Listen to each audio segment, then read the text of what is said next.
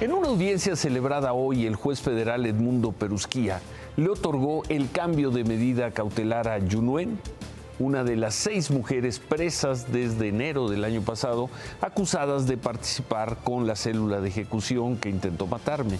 Con el cambio de medida cautelar, Yunuen podrá enfrentar fuera de la cárcel la acusación que tiene de asociación delictuosa.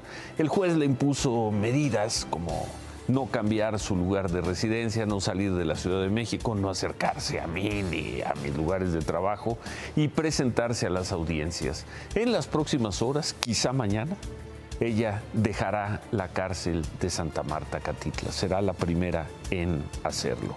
De las seis mujeres detenidas por el atentado en mi contra, ella es la única que logró el cambio de medida cautelar. El lunes recordarán otras cuatro mujeres reconocieron su culpa y fueron sentenciadas, pero con una pena de tres años y meses que les fue conmutada por libertad condicional, que estaría permitiendo que probablemente la próxima semana salgan de la cárcel.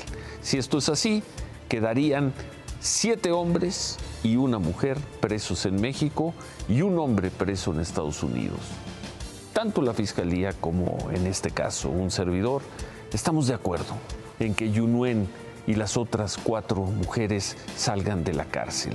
Que no esté nunca en la cárcel quien pueda defenderse fuera de ella. Se quedan con qué importa. Gracias. Buenas noches. Ánimo.